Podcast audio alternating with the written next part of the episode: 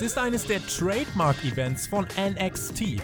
Konnte die Show abliefern? Wir besprechen alle Ergebnisse und blicken zurück auf NXT Takeover Wargames.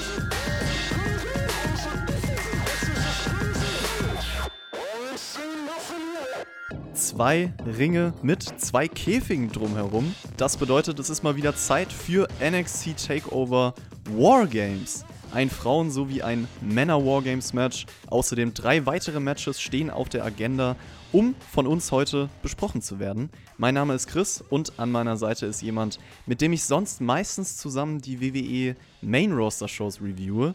Hallo Björn. Hey, yo, Meister zusammen und ja, wir sind mal wieder abgestiegen. Wir gucken uns mal heute den Nachwuchs nochmal an. Ähm, ich muss mal sagen, ich habe damals diesen Nachwuchskader geliebt. Äh, ich habe NXT geliebt, ich habe dieses Produkt geliebt. Es war eigentlich das, wo ich sagen würde, was ich, was die letzten Jahre mir Hoffnung im Wrestling gemacht hat. Jetzt bin ich schon eine Zeit lang raus. Ich bin nicht ganz ehrlich, es ist einfach aus Zeitgründen, bin ich storymäßig einiges echt raus. Ähm, und habe mir natürlich dann auch gestern schön Takeover gegeben. Und ob es noch das gleiche Feeling war wie das, was ich so vor ein, zwei Jahren gespürt habe, darüber werden wir sprechen. Ich habe in der Preview gesagt, dass Takeover für mich keine Bank mehr für ein starkes Event ist, wie das früher immer der Fall war. Da ist auf jeden Fall schon eine Entwicklung bemerkbar. Ich glaube, die Frage erübrigt sich dann dir oder dich zu fragen, so wie sieht es um dein Hype-Level vor diesem Event aus? Du hast es ja jetzt eigentlich schon ganz gut beleuchtet, oder? Du warst dadurch es wahrscheinlich, hat die emotionale Involvierung auch gefehlt. Es war nicht vorhanden, muss ich ganz klar sagen. Ähm, es, ist natürlich, es ist natürlich ein Problem, wenn man die Weeklies nur noch quasi so ein bisschen auf dem Zettel verfolgt und die Showberichte liest und sowas halt so, ja. Weil dann einfach nicht die Zeit bleibt oder halt ab und zu mal bei den Highlights reinschaut. Ähm, dann ist man natürlich bei weitem nicht emotional so in den Storylines drin, wie es sein könnte. Also das muss ich ganz klar eher mir ankreiden und nicht NXT. Aber auch wenn ich mir dann vorher die Karte durchgelesen habe und auch drüber nachgedacht habe, so, hey, was war denn eigentlich so die letzten Wochen? War das jetzt kein Gefühl für mich, wo ich gedacht habe, so, okay, ich lese mir das durch und denke so, oh, da wartet aber ein ziemlich geiles Takeover auf uns. Ähm, ich bin richtig gehypt drauf. Das, das fehlte mir schon ein bisschen. Hat dir denn vielleicht das Intro der Show ein bisschen Stimmung gemacht? Also, das fand ich ehrlich gesagt gelungen mit diesem Warpix als Song, Feuerwerk am Käfig, Rauch überall, Mix aus Bildern aus der Halle und Videomaterial zu den Matches. Also irgendwie eine gewisse Atmosphäre für diese Matchart, kreiert. Umso besser, dass es dann auch direkt losging damit, oder? Ja, es ist vielleicht auch ein Problem, dass ich nicht der allergrößte Freund von Wargame-Matches bin. Das muss man auch dazu sagen. Ich mag das mit diesen zwei Ringen nebeneinander irgendwie nicht. Vor allem, wenn dann halt, naja, die, die Rest der Show quasi auch darin gewirkt werden muss, ohne dass es ja eigentlich äh, Teil der Show, also nicht Teil der Show, sondern Teil des Matches sein sollte. Ähm, das Intro war schon ganz gut. Also ich habe mir auch tatsächlich die Pre-Show angeguckt, weil ich gedacht habe, okay, ich bin halt nicht in den Stories drin, dann guckt man sich das mal ein bisschen an. Das fand ich dann doch ein bisschen obwohl es die halbe Stunde war, ein bisschen lau, muss ich sagen. Ähm, Intro war gut.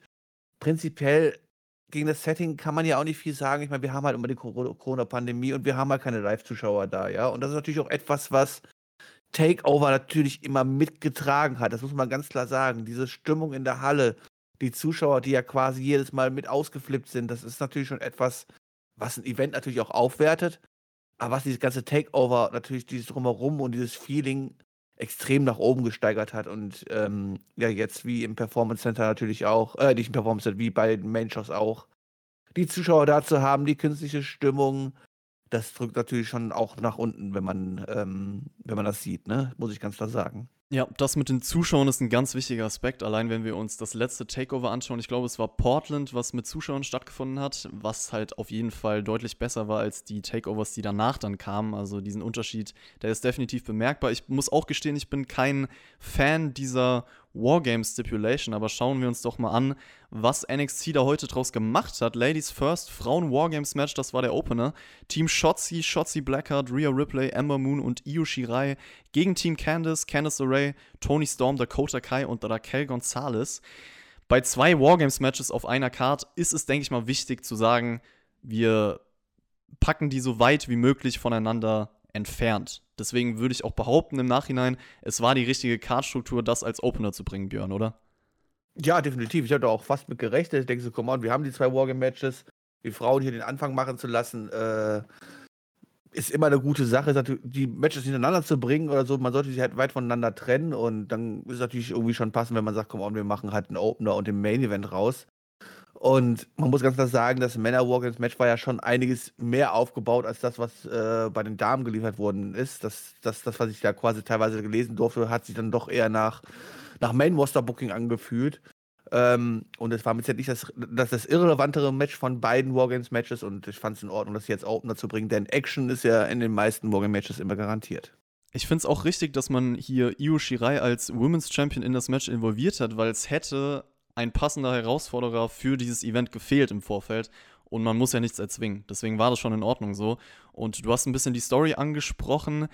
Candice hat ja Shotzys Panzer vor ein paar Wochen überfahren, so kam das zustande und dann hat halt jeder seine Partner zusammengereiht. Also es war so ein bisschen gezweckt, sagen wir es so, irgendwie hingefriemelt. Und äh, Candice kommt bei ihrer Entrance mit schwarzen Engelsflügeln heraus. Shotzi mit einem ganz neuen Panzer, wo sich auch alle vom Team nochmal siegessicher draufstellen. Das war ein ganz cooles Image so. Und der Panzer kann jetzt sogar Tricks spüren. Also Drehungen, da schießen sogar Dinge raus. Ich weiß nicht genau, was das war. Also es ist auf jeden Fall ein geiles Spielzeug. Das hätte ich auch gerne in der Garage stehen. Ja, also zum draußen ein bisschen rumfahren und Spaß haben, vielleicht mit seinen Enkelkindern oder so später oder so, bestimmt eine ganz lustige Sache. Natürlich jetzt nicht vergleichbar mit einem Rusev, der bei WrestleMania oh. mit einem Panzerei gefahren kommt. Ne? Dann hat man doch ein anderes Bild vor Auge gehabt. WrestleMania 31 gegen John Cena, stimmt, das war ein richtiger Tank. Und dann hat er das, das Match verloren. Das war doch ein richtiger Panzer. ja, das ist das Problem. Die Leute, die mit einem Panzer reinkommen, das sind auch meistens die Leute, die dann verlieren irgendwie. Dakota Kai hat auf jeden Fall für Team Candice gestartet, Ember Moon für Team Shotzi. Shotzi kommt danach rein, hat auch erstmal einen Werkzeugkasten unterm Ring hervorgeholt, mit dem sie die letzten Wochen wahrscheinlich auch schon hantiert hat. Also man hat ja viele. Ja, den Panzer repariert hat. Ja, der hat den Panzer genau. repariert, oder? Ja, ich hätte es auch ja. gefeiert, wenn sie so einen eigenen Gegenstand für dieses Match extra präpariert hätte. Weil das also hat man, ein Wagenheber wäre nicht schlecht gewesen. genau. So. Irgendwas, was geholfen hätte. So. Dann kommt auf jeden Fall Raquel Gonzalez, sorgt für ein bisschen Entlastung. Dakota Kai springt über zwei Seile auf ihre Gegner. Ripley ist die nächste, Stardon mit Gonzalez. Da gibt es ja auch eine kleine Vergangenheit. Beide stehen sich dann so gegenüber mit den zwei Ringen. Das funktioniert ja jedes Mal, dieser Matchart, wenn man sich halt erst anschaut und dann aufeinander zugeht und dann folgt so ein Schlagabtausch. Man muss sagen, direkt, anders als in vorherigen NXT Wargames Matches, die Faces haben in diesem Match den Vorteil gehabt. Also es war so, sie haben bis, bis zum Ende oder bis am Ende, als alle vom Team im Ring standen, ihre Überzahlmomente bekommen. Und sonst ist es ja für gewöhnlich so, dass die Heels für diese Match-Story Heat bekommen sollen. Also neue Dynamik, Björn. Wie hat sich das vielleicht auf das Match ausgewirkt? Ich war überrascht. Äh, ich hätte natürlich schwören können, dass jedes Mal äh, die Heels natürlich in Über, äh, also quasi in Überzahl sind kurzfristig und dadurch dann dominanter äh, wirken und ähm, die Faces hintergeraten. Das ist ja die normale Story, die man bei Wargame Matches auch erzählt, hat man hier ein bisschen geändert. Ähm, ja, aber so, so, so krass fand ich die Rollen auch gar nicht verteilt und so krass war ich da auch nicht drin, so dass es mich nicht gestört hat, sage ich jetzt einfach mal so. Viel schlimmer finde ich halt jedes Mal, egal ob es bei den Männern oder bei den Frauen sind, egal bei welchen Wargame Matches ist, jedes Mal diese okay, es darf der nächste Partner rein, der guckt sich dann erstmal unterm Ring um, was er da Schönes findet, halt so, weißt du, so, so eine Adventskalender-mäßig und bringt dann irgendwas mit in den Ring, das wird immer alles so gekünstelt.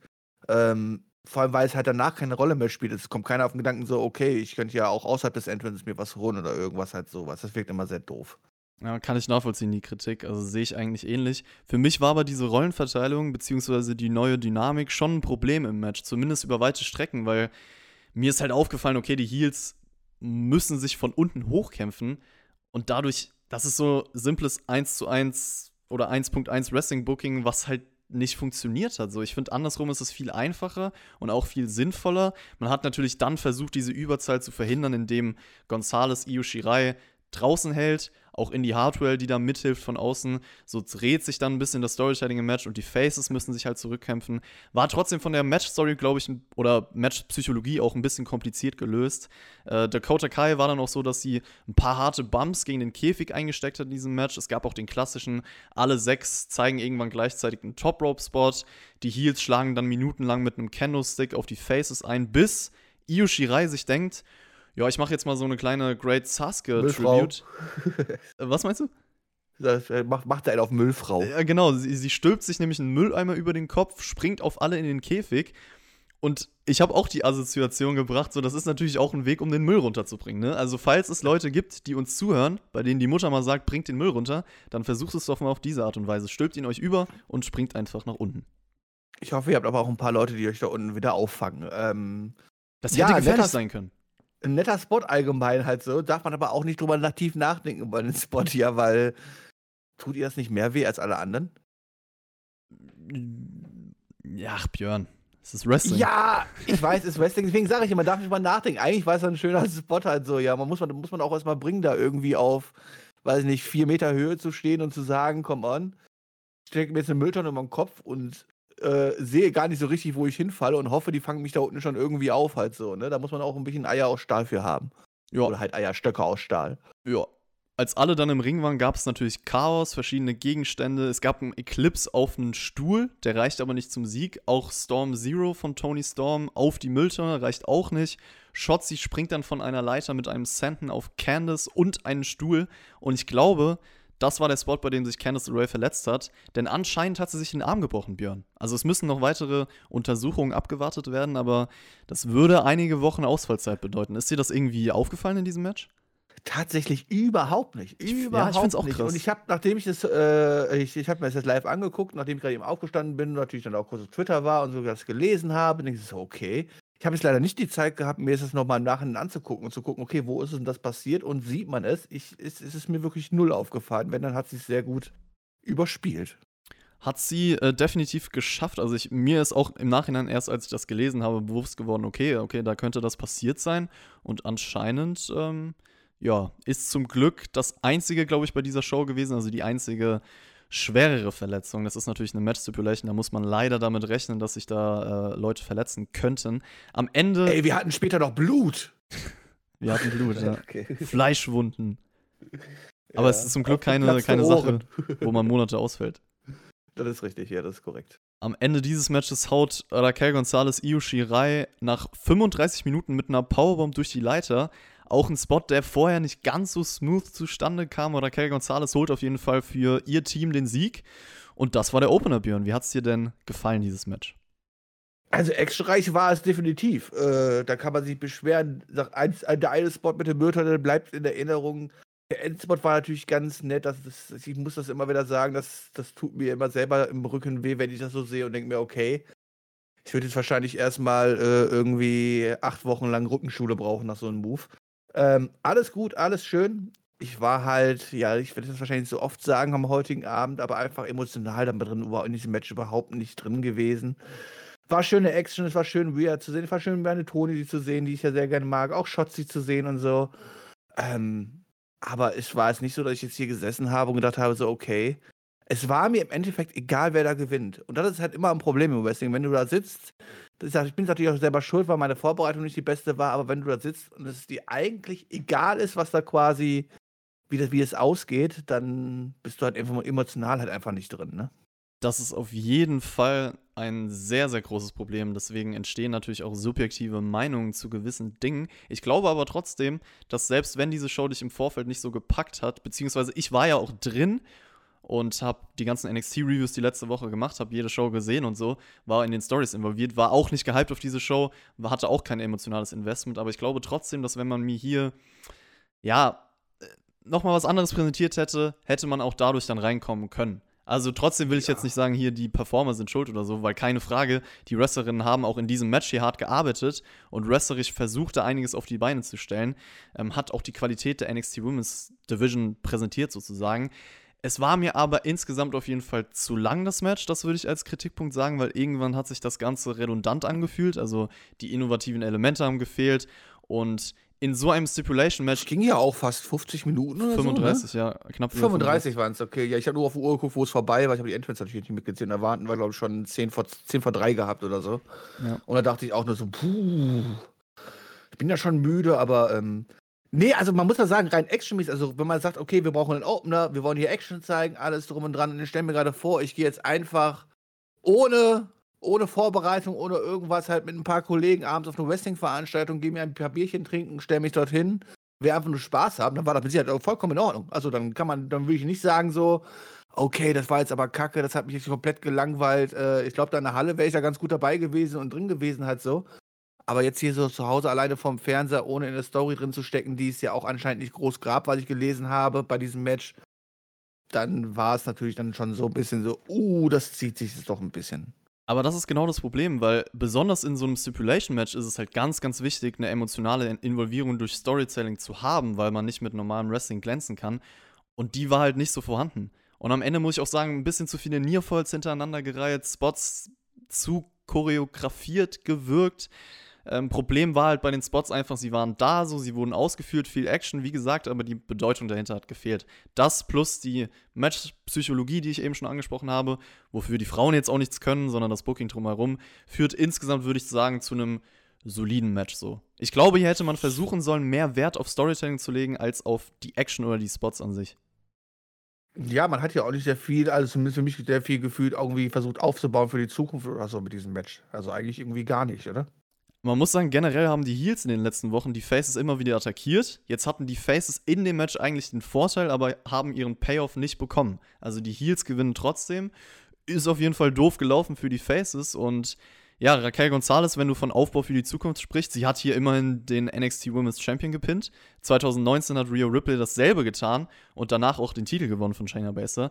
Also dadurch hast du natürlich direkt eine Überleitung zum nächsten Titelmatch. Ja, dann hoffen wir mal, dass sie nicht am Ende eine Heulsuse wird. Ich würde festhalten, dass es bisher das schwächste NXT Wargames Match war, auch wenn es nicht schlecht war. Aber die anderen waren halt Boah, eigentlich alle sehr gut, oh. finde ich persönlich bisher. Ja, actiongeladen sind die halt immer alle, ne? Ja, ich, also das hört sich immer so hart an, wenn man jetzt sagt, das ist das schlechteste. Nee, nee, wie gesagt, es war nicht schlecht. Match gewesen, dann hört sich das so an, als ob das ein schlechtes Match war. Das nee. war es ja nicht irgendwie, weißt du? Das ist, ähm, ja, wahrscheinlich, wenn man so eine Tabelle machen würde, wahrscheinlich wäre es jetzt nicht relativ weit oben dabei. Aber das war jetzt auf gar keinen Fall schlecht oder so. Das möchte ich nochmal dazu erwähnen, auch wenn wir natürlich hier einige Kritik schon geäußert haben. Schauen wir uns das nächste Match an. Und das war Tommaso Ciampa gegen Timothy Thatcher. Mat Wrestling zum Start und wie sich da auch die Adern von Champa auf der Stirn ausgedehnt haben. Also das habe ich mir notiert, weil das war absolut krank. Äh, der Typ, es ist wie manchmal, wenn man so viel trainiert, ich kenne das natürlich, weil ich bin breit, ja, wenn man viel trainiert und der Bizeps so, da brechen die Adern raus und so sah das auf seinem Kopf aus, Björn. Ja, erzähl mir doch mal was zwischen den Stories zwischen den beiden. Also ich meine, ich habe mir natürlich das Videopaketchen angeguckt. Ja, ich meine, das kann die WWE ja, aber so viel gab es da jetzt auch nicht, wo ich sagen würde, oh, das war jetzt aber da ist man emotional bei. Und ich bin, ey Jungs, ich bin ein Timothy Thatcher mag. Also ich, alles, was dieser Mann im, im Ring anpackt und sowas halt, ich finde es grandios. Ähm, am Endeffekt habe ich aber auch, auch in diesem Match hier das gleiche Problem gehabt wie im ersten Match. Champa hat im Vorfeld gemeint, ja, ich muss den Leuten, die bei NXT auf hart machen, mal zeigen, dass sie gar nicht so hart sind. Und damit hat er Thatcher gemeint. Thatcher, der sich halt immer seine Students aus diesem Thatch as Thatch Can vornimmt. Und jetzt hat er halt mal so einen Gegner auf Augenhöhe sozusagen. Und das ist ein bisschen die Story. War halt ziemlich simpel, einfach auf einen intensiven... Ja, aber Thatcher ist auch nicht over bei NXT. Nee, ist er nicht. Da, da würde ich gleich nochmal drauf kommen, wenn wir über den Match-Ausgang sprechen, was mit Thatcher so passieren könnte. Wir können vielleicht erstmal das Match durchgehen, weil Thatcher hat schon die ersten Minuten dominiert, bis halt Champa mehrere Lariats hintereinander auspackt. Dann gab es auch einen Superplex von Champa. Thatcher geht dann clevererweise immer wieder auf den Nacken von Champa. Wir kennen ja die Vergangenheit mit der Verletzung. Und äh, da hat Thatcher ja auch vorher so eine, so eine Art Neck-Submission-Move etabliert bei den TV-Shows. Generell viele Sachen gezeigt, die extra auf den Nacken gehen, zum Beispiel solche Uppercuts. Und dann fängt das Ohr von Thatcher an zu bluten, ja. Und mit diesem Headlock von Champa, da kreiert man dann schon ein ziemlich starkes Bild, Björn. Ja, definitiv. Da war der Knee Strike wohl ein bisschen zu sehr durchgegangen äh, von Thomas Champa ans Ohr von Timothy Thatcher. Äh, das Blut hat natürlich in dem Moment gut gewirkt und es hat mich auch ein bisschen mehr reingebracht, muss ich ganz klar sagen. Ich fand allgemein, dass, dass das Finish von diesem Match oder das Ende dieses Matches, die letzten fünf Minuten, extrem stark. Das ist genau das, was ich auch von Timothy Thatcher im Ring liebe, halt diese, diese physische Überlegenheit und ähm, Präsenz, die dieser Mann, die einfach im Ring hat, ja. Das, das, das liebe ich einfach und da war ich dann auch drin. Ähm, aber davor war das Match schon relativ flach und äh, hat doch sehr, sehr langsam gestartet, sage ich jetzt mal so. Und hat jetzt nicht. Ich glaube, wenn die Leute in der Halle gewesen wären, die wären die ersten 10 Minuten wahrscheinlich sehr, sehr ruhig gewesen. Nach 17 Minuten gewinnt Champa via Willow Bell. Was mir an dem Match gefallen hat, ist, dass jeder Move irgendwie seine Bedeutung hatte. Also es gab auf jeden Fall Sinn dahinter. So das Selling von beiden war sehr aussagekräftig. Es wurde natürlich auch einiges hart durchgezogen, ob es jetzt gewisse Knee-Strikes waren zum Beispiel. Es fehlte vielleicht so ein wenig die Spannung, um das Match jetzt besonders zu machen. Trotzdem war es auf jeden Fall grundsolide. Also vom Stil her war es ähnlich das, was es versprochen hat.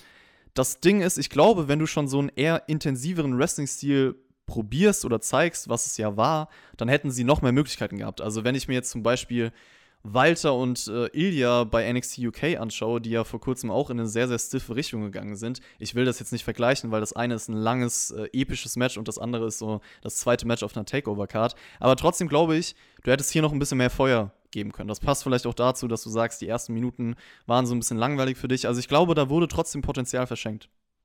Ja, also ich habe Walter gegen Thatcher oder, äh, oder Thatcher gegen Ilya auch schon live gesehen, also um die Kombination mal zu vergleichen. Und ähm, da geht's schon härter zur Sache, ne?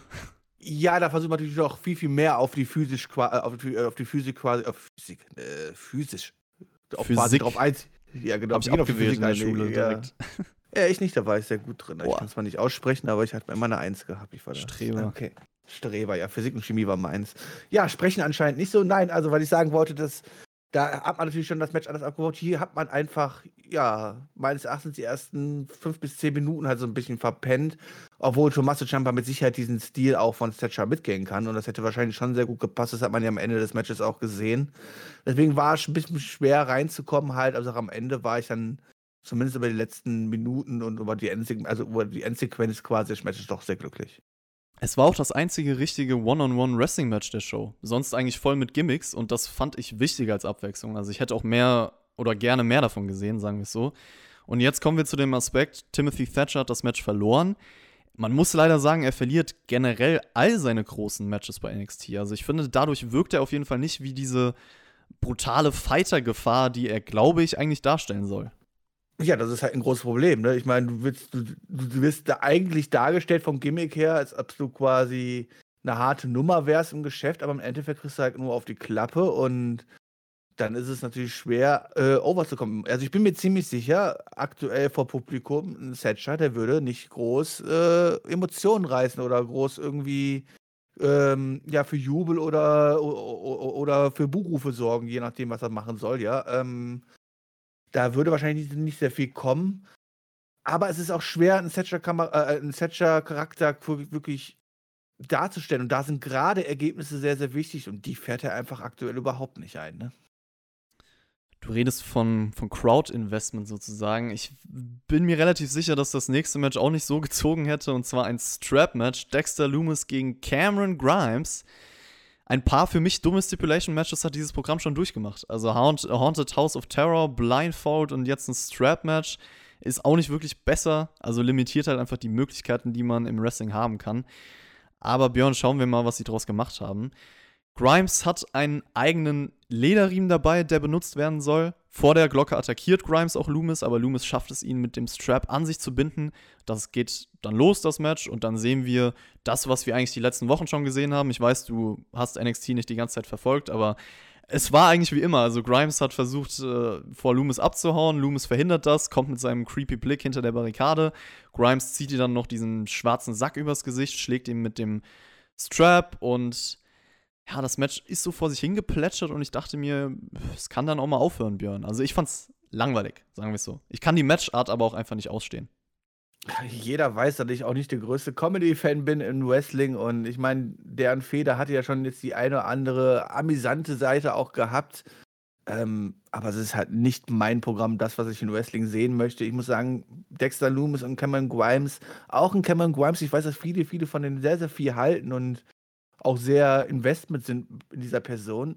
Mich lässt diese Person einfach komplett kalt, bin ich ganz ehrlich. Dazu kommt, dass ich halt überhaupt nicht halt diese Strap-Matches mag. Halt so, ja, das ist. Obwohl es eigentlich noch eine relativ sinnvolle Stipulation ist, wie ich finde, halt so, ja, die man auch irgendwie gut verkaufen kann. Äh, es ist halt eigentlich immer sehr, sehr oft das Gleiche, was man halt in solchen Matches sieht. Und ähm, ja, hat mich jetzt auch nicht gerade jubelnd vorm Fernseher zurückgelassen. Das ist das Problem. Es war zu oft das Gleiche. Also auch hier, weil immer wieder nur diese Strap-Schläge und halt die Story, die ich schon angesprochen habe. Grimes fliegt am Ende auf den Stuhl, Loomis fesselt Grimes mit dem Riemen, zeigt seinen Submission. Übrigens ein harter Spot, also das sah übrigens schon ja. übel aus. Also wie er da auf den Stuhl geknallt ist mit den, mit den Gesicht, das sah schon, hatte schon Impact zum Zugucken. Grimes hat auf jeden Fall nach 13 Minuten aufgegeben und das hat sich auch locker wie 20 angefühlt, also relativ lahmes Match, meiner Meinung nach. Loomis hat das Ding gewonnen und ich bete, dass die Fehde jetzt endlich vorbei ist, weil die läuft jetzt schon Monate, es passiert nichts Neues und ja, für mich ist ein Grimes übrigens, ich mag ihn, das ist ein cooler Typ, ich kenne ihn ja auch schon ewig als Trevor Lee und so, der hat halt viel drauf und der kann auch diese Comedy-Rolle umsetzen, aber es ist halt mehr noch mit ihm möglich, sagen wir es so. Äh, ja, ja. Und was ist mit Dexter Loomis? Kannst mm. du den auch mm. genauso viel abgefinden? Weil der lässt mich halt wirklich, also das ist halt, also ich hatte, glaube ich, noch nie jemand so kalt gelassen wie er.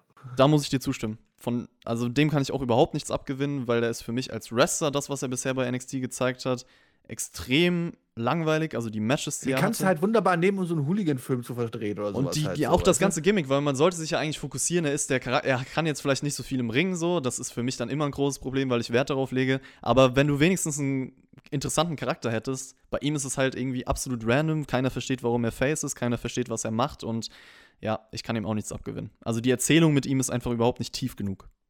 Ja, also ich wäre jetzt nicht in der Halle und würde ihn zujubeln. So, jetzt flackert das Licht bei dieser Show. Die Kommentatoren sprechen irgendwas und ich dachte mir, it's Sting! Ich dachte, es wäre Fiend, aber okay. Sting! Aber es war eine, war eine andere Company. Aber bei dem Rahmen, muss ich gestehen, dachte ich echt kurz an ihn. Was? Okay. Ja, ist es Ja, hätte, hätte sogar gepasst mit den Raben ja. dabei und so. Ja, ja, ja, gut, das hätte man schon, ja. Hätte schon passend sein können, das ist korrekt. Man sieht auf jeden Fall eine Uhr und jemand sagt TikTok. Das wird Karrion Cross sein, der bald zurückkommt. Der ist ja seit August nicht mehr da gewesen, musste dort seinen Titel niederlegen. Und ich denke, der wird jetzt direkt Jagd auf diesen machen. Glaubst du, er holt sich das Ding zurück, Björn? Ja, wir machen ja übrigens auch TikTok auf Spotify, ne? von daher. Äh, folgt uns auf TikTok. TikTok ja. Genau, folgt uns auf TikTok. Ich tue es zwar selber nicht und ich habe keine Ahnung, was da, was da läuft und was da eigentlich gezeigt wird, der aber Pair, der macht das, das mal der Per macht das schon immer, wo wir gerade bei TikTok sind, kann man wunderbar die Werbung hier einbauen. Ähm, ja, ist mal natürlich erstmal gut, dass er wieder zurück ist. Ich meine, den NXT-Titel zu gewinnen, auf der Karriereleiter quasi da angekommen zu sein, wo man hin möchte, um sich dann zu verletzen, ist natürlich eine üble Sache gewesen. Deswegen freue ich mich erstmal, dass er jetzt erstmal wieder fit ist und ähm, er wird dem Programm nicht schaden. Schauen wir mal, was mit einem anderen Titel passiert bei dieser Show. Und zwar der NXT North American Title. Leon Ruff gegen Johnny Gargano gegen Damian Priest. Ein Triple Threat Match. Und das war auch das einzige Titelmatch an diesem Abend. Aber da Aber wir was soll NXT das schon? Wie bitte? Da, da möchte ich mal sagen, was soll das schon halt so? Ich meine, wir haben NXT Wargames. Wir haben schon zwei Stunden lang müssen wir uns quasi schon Multiman-Matches angucken. Warum muss hier noch ein Triple Threat Match reingemacht werden, quasi, was sich genauso anfühlt wie ein Wargames Match, weißt du, nur mit weniger Leuten und, und der Käfig nicht runtergelassen. Aber die beiden Ringe stehen nebeneinander, werden ja genauso genutzt und so. Wo du gerade eben schon angesprochen hast, ähm, ja, so ein noch weiteres Singles-Match oder was halt so, was zur Abwechslung gesorgt hat, jetzt wie bei Thatcher und Champer. Ja, hier ist noch ein weiteres Multiman-Match, auch wenn es nur ein Triple Threat ist, hätte ich echt nicht gebraucht. Ja, ich hätte auch lieber noch ein Singles-Match gesehen nochmal zu dem Punkt, das einzige Titelmatch an diesem Abend, da wir bei NXT mit Titel- und Gimmick-Matches bombardiert werden, finde ich, ist hier positiv nur ein Titelmatch zu bekommen, weil weniger ist manchmal mehr. Und man muss es nicht erzwingen, das habe ich ähnlich schon mit Io Shirai gesagt. Dann geht es aber um den unwichtigsten Titel der Company, muss man aber dazu sagen. Ne? Priest hat übrigens eine kleine Jobber-Entrance bekommen. Also stand schon im Ring, als man irgendwie, also man hat vorher, glaube ich, so ein Video gezeigt und dann stand Damian Priest schon im Ring. Das kenne ich von Takeover auch nicht so. Gargano hat auf jeden Fall die Cleveland Browns Farben als Attire, ist ja bekennender Fan des NFL-Teams, dieser Mann. Die haben auch übrigens gute Chancen auf die Playoffs. Klare Rollenverteilung im Match. Leon Ruff der Underdog, Gargano der Heel, der alles ausnutzen will und Priest halt dieser große, starke. Gargano und Ruff arbeiten auch kurz zusammen, um den großen Priest auszuschalten. Priest wirft dann Ruff mit Razor's Edge durch das Plexiglas und dann gibt es erstmal ein kurzes Singles-Match sozusagen zwischen Priest und Gargano, bis Ruff zurückkommt, Björn, in dieses Match. Ja, wenn jemand den Razor's Edge auspackt, und das macht der Damien Priest ja immer, dann geht mir immer ein Herz offen, dann denke ich immer so an meine alten Lieblingszeiten zurück, wo Wrestling noch gut war. ähm, Früher ja, war alles hast, besser du hast schon angesprochen, die Rollenverteilung war natürlich ziemlich klar. Auch wenn wir Leon Ruff als Champion hier hatten, war er natürlich schon der Außenseiter. Und das haben sie ja auch wunderbar nach dem Entrance und der Vorstellung, wo dann die Namen vorgelesen werden, das wunderbar dargestellt, indem sie Lian Rush ja eigentlich komplett ignoriert haben und Johnny Gargano und Damien Priest sich quasi nur selber angestarrt haben und Ruff da so ein bisschen stand wie so eine Witzfigur, so nebenbei, weißt du, so, aber ich habe doch den Champion, so, darf ich nicht hier mitmachen, darf ich mitspielen, Fragezeichen, so nach dem Motto. Das hat man schon gut rübergebracht. Ja, wie gesagt, ich hätte kein weiteres Triple Threat Match gebraucht, wo wir hier äh, eine Low DQ Stipulations automatisch mit haben, wie wir es bei quasi zwei anderen großen Matches am heutigen Abend auch schon hatten. Ähm, plus das Threat Match, wo wir das ja auch hatten. Also es, wir hatten ja quasi keine normale Singles Wrestling Action so halt. Da hat mir das überhaupt nicht hier quasi ins Programm gepasst und habe einfach nur gedacht so, boah, warum jetzt denn das nächste, nächste Match hier quasi? Okay, gucken wir uns halt die Spots an, die kommen. Wie gesagt, der der Razor Edge durch die Plexi-Wand war okay, aber auch da fehlte am Ende irgendwie ein bisschen Impact, weil die Wand dann doch sehr einfach umfiel, muss man sagen, halt so, ja.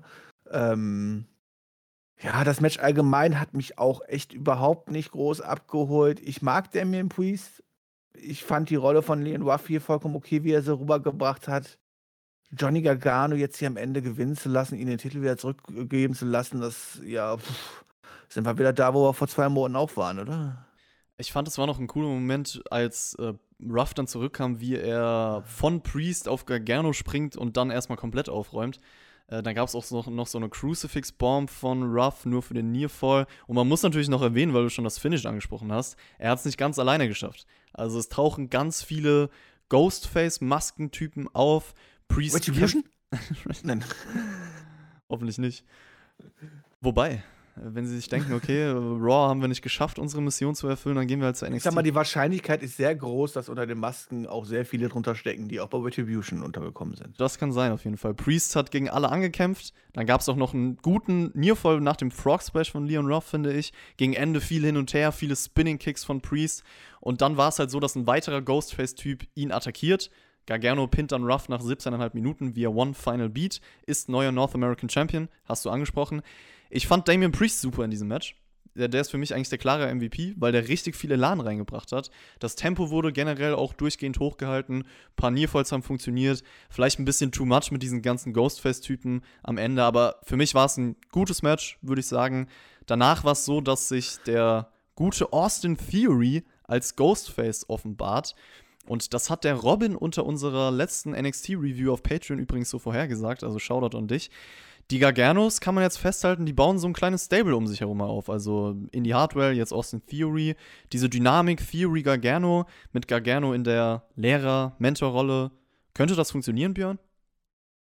Ja, ich bin natürlich am Ende jetzt schon ein bisschen enttäuscht, dass es jetzt nicht nur gescheiterte Leute aus dem, äh, aus dem, Hauptkader, aus dem Hauptkader sind, die keine Chance bekommen haben und jetzt bei NXT aufräumen wollen und äh, die Revolution starten wollen. Das wäre doch mal kreativ gewesen, oder? ähm, ja, es fühlt sich halt schon sehr ähnlich das an, was wir im Main Roster auch sehen. Ich hoffe, dass es besser umgesetzt wird und dass äh, Gargano seine Jungs besser unter Kontrolle hat ähm, als ein Ali. Aber dann war immer was daraus kommt. Ich muss sagen, mir war das jetzt hier schon wieder am Ende des Matches ein bisschen too much oder zu viele Leute in Anführungszeichen, die dann am Ende zu wenig Impact für das alles hatten. Ja, schauen wir mal, wie das gebuckt wird. Du hast gesagt, es ist eher ein Rückschritt. Das stimmt auf jeden Fall. Wir haben jetzt Gargano wieder als Champion. Ich denke, als nächstes wird auch ein weiteres Gargano Priest Singles Match geplant sein. Das Leon Ruff Kapitel wahrscheinlich auch wieder beendet. Also er war auf jeden Fall das Gegenteil eines starken Champions. Er sollte halt eine Witzfigur sein. Im Match wurde er auch so behandelt, als würde er jetzt gar nicht verdienen, da drin zu stehen. Ich weiß nicht, wie gefiel dir denn seine Rolle insgesamt in der Story? So, was, was glaubst du, hält die Zukunft für ihn bereit? Glaubst du, man macht noch was mit ihm? Also, also nichts, was, glaube ich, Richtung Titel gehen wird oder sowas halt so. Das hat man hier schön, schön versucht zu erzählen. Der kleine Mann, der kleine lustige Typ, der Underdog, der, der, der den Titel gewinnt und ähm, sich dann gegen die Großen durchsetzen muss, aber am Ende natürlich schon unterlegen ist. Ich glaube, das hat man jetzt hier relativ schnell beendet und ich denke, Leon Ruff wird auch so schnell keine große Rolle mehr spielen. Und äh, es wird natürlich jetzt hier ganz klar weiter mit Johnny Gargano und äh, Damien Priest gehen, was man ja auch ganz klar im Match auch den Fokus drauf gelegt hat zwischen den beiden. Und Leon Ruff war ja wirklich nur so ein Beiwerk. Das kann man auf jeden Fall sagen. Ich frage mich halt, warum gab es überhaupt diesen Run von ihm? Weil ich jetzt nicht weiß, plant man langfristig, also steckt da ein langfristiger Plan dahinter? Also Gargano hätte auch einfach Champion bleiben können, wenn nicht, weil jetzt fühlt sich das alles noch unnötiger an. Der Titel war im Endeffekt ein Mittel für die ja, Story. aber dann hätte ja, dann hätte ja Johnny Gargano seine Clowns nicht irgendwie holen müssen, weißt du? Ich hatte einen Grund gehabt wegen dem Titelverlust, um ihn zurückzuholen oder was halt so dieses Stable zu gründen, wenn man es schon Stable nennen möchte. Ich weiß es nicht. Ja. die hätten ihm ja trotzdem zu Siegen verhelfen können. Ja, das ist richtig. Aber ich meine, clean gewinnt der Mann halt auch nichts mehr, ne? Die Zeit ist vorbei, ne? Also. Die Zeit ist vorbei, sobald man Heal ist in der WWE. ja. Das Jahr 2020 ist zum Glück auch bald vorbei. NXT hat auch schon mit dem New Year's Evil TV Special am 6.01.2021 ihre erste TV-Show im neuen Jahr angekündigt. Also da wird es so ein TV-Special geben. Ich dachte mir nur, okay, NXT hat wohl Evil verpflichtet von New Japan. Everything is evil. wow. Ich hoffe nicht, dass sie Evil verpflichtet haben, weil ich kann mit dem mal nichts anfangen. Nee, ich glaube, haben sie nicht. Big Man ist. Ja, nee, nee, war ja auch nur Spaß. Ähm, ja, ein TV-Special nach dem anderen. Ne? Willkommen im Jahr 2020 bei NXT. Bei dem Produkt, was sich halt. Also ich glaube, da kann man echt, also da sollte eigentlich auch mal Jonathan wunderbar, der kann das immer so gut ein Vergleichsvideo machen, so früher halt so, wenn man das einfach mal sieht, halt so, was man innerhalb von ja, einem Jahr jetzt aus diesem Produkt gemacht hat. Auch einfach nicht nur Storytelling-mäßig, sondern auch wie man es bookt und wie man jetzt Leute, wie man immer alles versucht zu highlighten und rauszuhauen und so, ohne wie man es früher gemacht hat, diesen konstanten, guten, wunderbaren Aufbau zu haben und alles. Also dieses Produkt hat sich ja wirklich, man muss schon sagen, echt extrem gewandelt und tut sich halt leider immer mehr diesen Mainstream anpassen und muss halt auch immer mehr liefern. Dementsprechend muss es auch halt Zuschauerzahlen liefern. Also hauen wir einfach ein Special nach dem nächsten raus. Problem ist halt so, wenn du einen Special nach dem nächsten raushaust, ist es halt irgendwann gar nicht mehr so spezial. Und ähm, ja, es wird mit Sicherheit wieder dafür sorgen, dass wahrscheinlich wieder 10, 20 Prozent mehr Zuschauer einschalten an diesem Tag. Und vielleicht ist das Interesse bei mir auch ein bisschen minimal höher, aber man muss halt aufpassen, dass man sich nicht echt, dass, dass man dieses Wort Special nicht halt irgendwann komplett verbrennt grundlegendes Problem, was NXT aktuell hat. Das hast du sehr, sehr gut auf den Punkt gebracht. Schreibt gerne mal eure Meinung dazu in die Kommentare. Also findet ihr das cool? Hypt euch das jetzt mehr? Oder würdet ihr auch sagen, nee, dann fühlt es sich nicht mehr so besonders an? Mal schauen, ob sich ich der mein, Main Event. Immerhin, immerhin haben sie jetzt vier oder fünf Wochen Zeit, darauf aufzubauen. Ich meine, wir hatten ja auch schon genug, dass ein Special angekündigt worden ist und wir hatten nur eine Woche Aufbau. Ne? Also von daher. Das Männer Wargames Match hatte auf jeden Fall auch ein bisschen länger als eine Woche für einen Aufbau. Undisputed Era gegen die sogenannten Kings of NXT, Pat McAfee, Pete Dunne, Oni Lorcan und Danny Burch. Undisputed Era komplett in Rot, also jeder hatte ein rotes Attire an. O'Reilly und Pete Dunne starten das Match und die hatten eine richtig gute Wrestling-Phase zu Beginn. Oni Lorcan kommt dann auch noch hinzu und ich dachte mir so, ey Leute, gebt mir irgendwie ein Takeover-Match in einer Kombination mit Dunne, O'Reilly, Lorcan bitte, weil das war bis hierhin irgendwie für mich das Beste an der Show. Okay, ja, ich muss sagen halt, äh, ich habe es mir natürlich angeguckt halt so mit mit mit dem Auge und so halt, aber das Problem an Wargames-Matches ist ja für mich auch schon, bevor da nicht alle Leute im Ring sind, ist das eh vollkommen irrelevant, was da passiert, oder? Man Es darf kann nicht ja pinnen, ja. es gibt keine Pins, kein nix so. Man weiß, das Match kann nicht entschieden werden, also eigentlich brauchst du, ja, bis, weiß ich nicht, weiß nicht, nach 25 Minuten irgendwann mal alle Leute drin sind, dieses Match nicht verfolgen. Dann ist die In-Ring-Action ja ganz schön. Ähm dann muss man halt aber versuchen, zumindest diese In-Ring-Action viel mit Stories zu füllen. Man versucht es ja hier mit Action zu füllen, während ich wahrscheinlich eher auf diese Zeit auf Storytelling legen würde, halt so. Die Action hatte später machen, wenn alle Leute da sind und es dann auch eigentlich darum geht, quasi Richtung Finish zu gehen, ja, und aufzubauen. Ähm, sollte man hier eher versuchen, ja, mit, mit Storytelling-Wrestling zu arbeiten. Das macht man nicht. Es ist halt einfach, ja, eine Action-Party halt so. Ne? Das ist halt so, wenn ich halt früher meinen mein Plastik-WWF-Ring äh, genommen habe und habe dort ein Rumble nachgespielt. Dann ging es auch um keine einzige Story, da ging es einfach nur um Action-Moves, die es ausgeführt haben. Und so fühlt sich das hier auch ein bisschen an.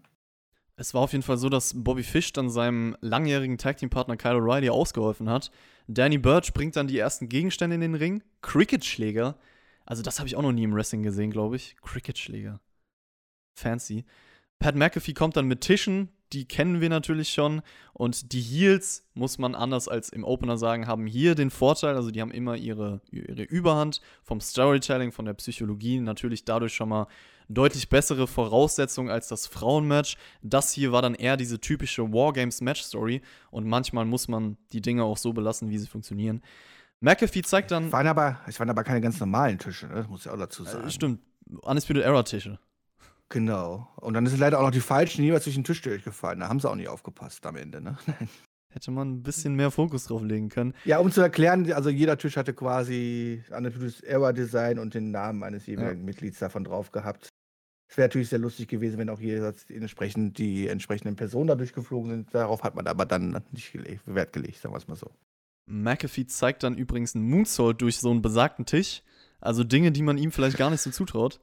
Da kommt auch später noch was. Ja, aber Non-Wrestler, die auf einmal im großen Wrestling-Geschehen mitspielen und auch noch auf Augenhöhe dargestellt werden, damit werde ich nie glücklich werden. Das muss ich einfach ganz klar sagen. Damit werde ich nie glücklich werden. Außer vielleicht damals bei Mike Tyson ist das für mich immer halt nie glaubwürdig gewesen. Cole hat dann so ein Feuerlöcher benutzt, war der Letzte, der in den Ring kam. Und als alle dann im Ring waren, natürlich wieder pures Chaos. Also es ging zur Sache wie sagt man so schön, im Krieg und in der Liebe ist alles erlaubt. Und das hier war Krieg, also alles erlaubt. Das hat jeder ausgenutzt. Und äh, dann sollte dann nochmal durch den Tisch fliegen, aber der bricht nicht. I am the table, deswegen hilft Strong nochmal nach. Cole wirft dann McAfee durch den Tisch. Der oversellt das auch so ein bisschen mit seinem Sprung. Also äh, sehr, sehr extrem. Dann war es so, dass Lorcan, Birch und Dunn von der Undisputed Era an der Käfigwand abgefertigt werden. Sie schnappen sich Pat McAfee. Jeder zeigt dann noch so eine Top-Rope-Aktion. Alle liegen im Ring prügeln aufeinander ein, während McAfee da oben auf dem Käfig steht und mit einer Swanton Bomb vom Käfig auf alles runterspringt. Also man kann jetzt nicht sagen, dass der Typ kein Athlet ist. Das muss man. Nee, das muss, das muss man ganz klar sagen. Also von, von, von, von den ganzen Non-Wrestlern, die sich dann halt mal so einen kleinen One bekommen und so, hat man gesehen, dass der Mann sich echt Mühe gibt und auch diesen Sprung halt vom Käfigrand da oben runter auf die Leute und sich da auffangen zu lassen. Das muss er erstmal können und dann muss noch die Eier dazu haben und es dann auch durchziehen. Ähm, dafür vollkommen Respekt, also für die Leistung, die er gezeigt hat und sowas halt so.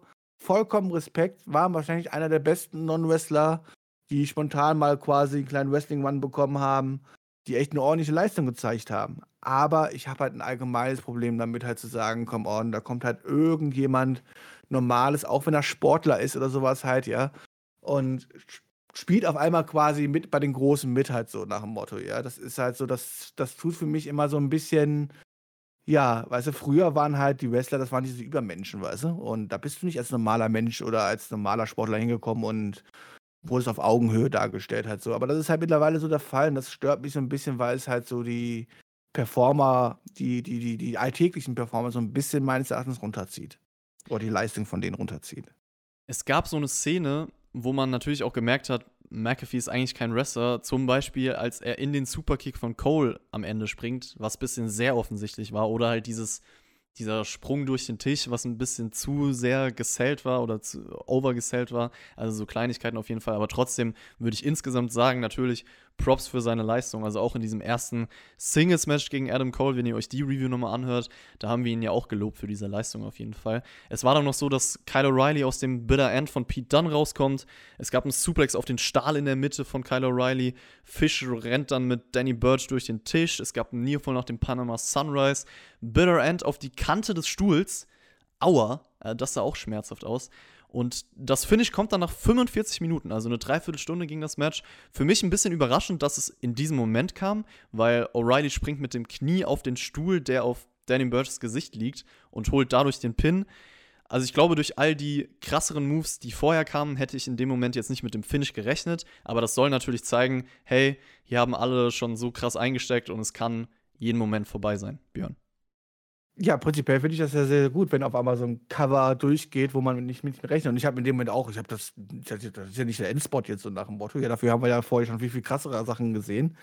Aber trotzdem möchte ich das am Ende lobend dalassen. Es ist realistisch. Es, halt, ja. es ist halt realistisch, dass das Match halt nicht beendet wird mit den größten Moves, sondern halt genau, irgendwann ja. ist halt fertig halt so und dann geht halt so ein Cover mal durch halt so. Also das finde ich, ich möchte das gar nicht kritisieren. Nee, nee, gar nicht. Das muss man dadurch, auch mal zeigen, dadurch, damit die. Dadurch bekommt man auch ja. in zukünftigen Covers ja halt, weißt du, so kann man auch zukünftige Nearfalls viel besser verkaufen, indem genau. man dann glaubt, okay, es hätte ja enden können, wirklich, weißt du?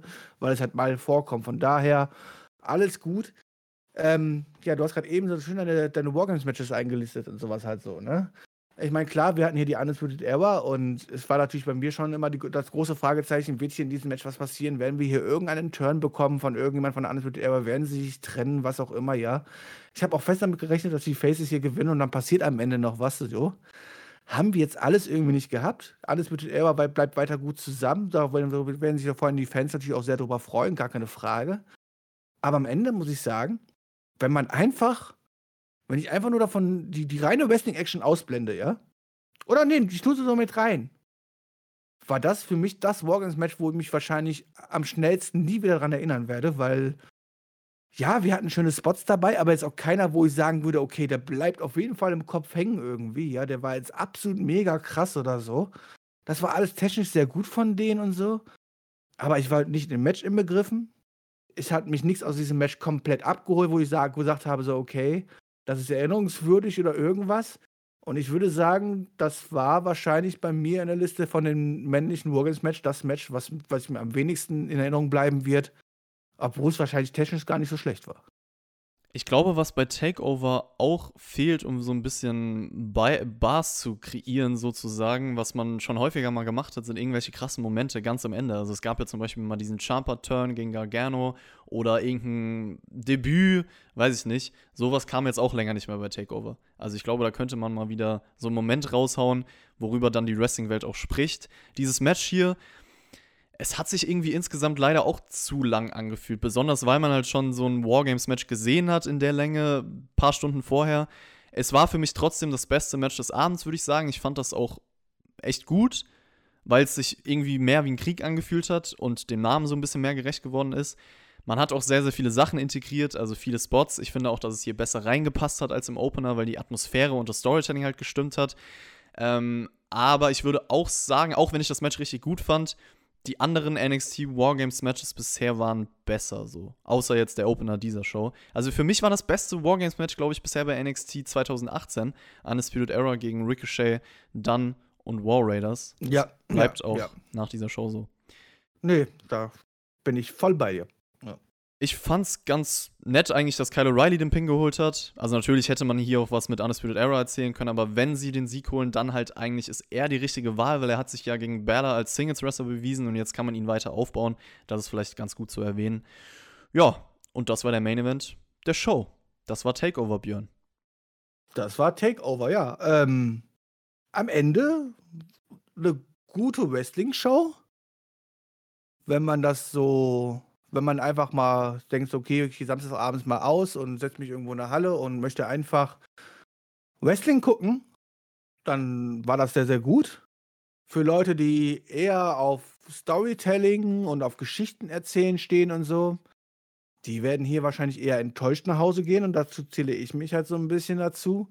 Ähm, und jetzt muss man sich halt fragen, auf was man Bock hatte. Wollte man einfach nur Wrestling-Action sehen? Dann war man hier, glaube ich, nicht unglücklich wenn man gerne eine Kombination mit Wrestling-Action und dazu auch noch gutes Storytelling haben wollte, dann geht man hier wahrscheinlich ein bisschen enttäuscht raus, denn was bleibt denn jetzt am Abend hängen? Okay, Finn Balor kommt zurück und unser äh, NXT-Champion kommt zurück. Das bleibt hängen, aber die haben wir jeweils nur ein paar Sekunden in ein, in ein Videopaket gesehen und das sollte nicht das sein, was hängen bleibt, oder? Was mir aufgefallen ist bei dieser Show, also wir hatten natürlich zwei sehr lange Wargames-Matches, die auch ähnlich aufgebaut waren und ich glaube, das ist einfach zu viel bei einer Show. Letztes Jahr hat, hat, mich das gar nicht so gestört, aber dieses Jahr schon, wo ich sagen würde, eines davon hätte gereicht. Und mir war nee, das auch nee, du musst einfach, du musst einfach die blöden Multiman-Matches und No-DQ-Matches so. in der Mitte weglassen halt so, damit die beiden Wargames-Matches sich auch als was Besonderes anfühlen, ja. aber wie gesagt, außer der Käfig drumherum war jetzt das Besondere ja komplett weg, weil man einfach in der Mitte gezeigt hat, wir können auch zwei Ringe nebeneinander stellen und trotzdem No-DQ-Matches machen, so nach dem Motto. Und außer dass der Käfig nicht da ist, der keine große Rolle spielt, ähm, ja, es gibt keinen Unterschied dabei, was. Ne? Auf jeden Fall zu viele Gimmick-Matches, zu wenig wahre Wrestling-Matches, würde ich auch sagen. Generell das Problem, was ich eigentlich bei jedem Match hatte, dass es so ein bisschen zu lang gezogen wirkte. Also so ein bisschen auf Zwang episch getrimmt, ohne jetzt das passende Grundgerüst. Das muss auch nicht immer sein. Main Event war für mich Match des Abends. Das Trap-Match fand ich lahm. Der Rest war solide, eigentlich kann man sagen. Also insgesamt, ich würde sagen, das Event war in Ordnung.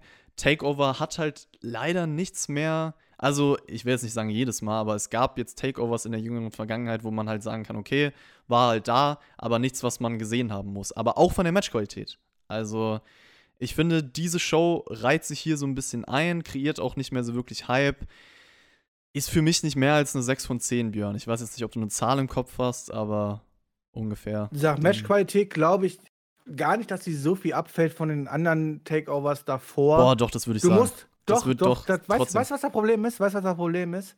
Jetzt stell dir mal Main Event Opener und sowas halt vor. Du hast jetzt halt ein Publikum, ja. was dann, was, ein Publikum, die mitgeht quasi und da richtig anstachelt und sowas. Und dann bist du auch wieder ganz anders dabei. Von daher, nee, so weit würde ich nicht gehen. Also das Wrestling-technisch viel, viel schlechter war als andere Takeovers. So weit würde ich nicht gehen.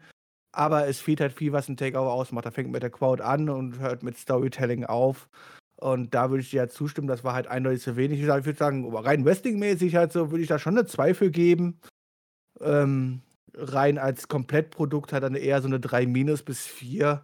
Und dann bin ich wahrscheinlich auch bei deinen 6 von 10 und wahrscheinlich einer der schlechtesten Takeover-Wertungen, die ich jemals abgegeben habe.